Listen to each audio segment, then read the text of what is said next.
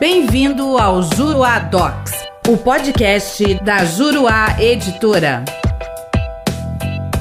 Olá, tudo bem? Eu sou o professor René Hellman e neste podcast nós vamos falar sobre o interesse processual e o prévio requerimento administrativo junto ao INSS. Quando do julgamento do recurso extraordinário 631.240, do tema de repercussão geral número 350, o Supremo Tribunal Federal considerou que o estabelecimento de condições para o exercício do direito de ação não contraria o disposto no artigo 5 inciso 35 da Constituição Federal. Desse modo, reputou lícita a exigência de interesse processual, mais especificamente de necessidade de ir a juízo para que se configure o direito de ação. Nessa linha, firmou-se a tese de que, abro aspas, a concessão de benefícios previdenciários depende de requerimento do interessado, não se caracterizando ameaça ou lesão a direito antes de sua apreciação e indeferimento pelo INSS, ou se excedido o prazo legal para sua análise.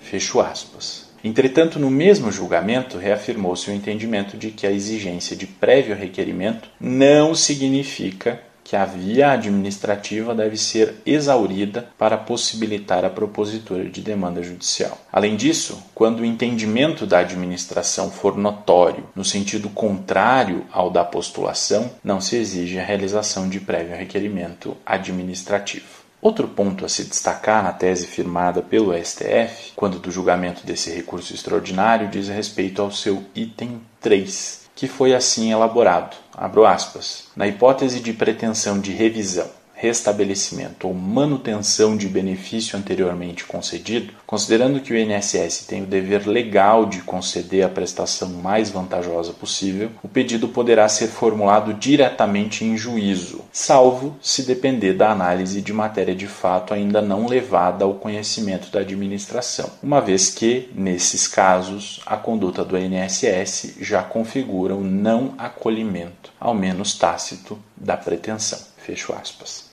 Quer saber mais sobre o assunto? Venha conhecer os meus comentários ao CPC de 2015 na plataforma juruadocs.com. Espero você lá. Até a próxima.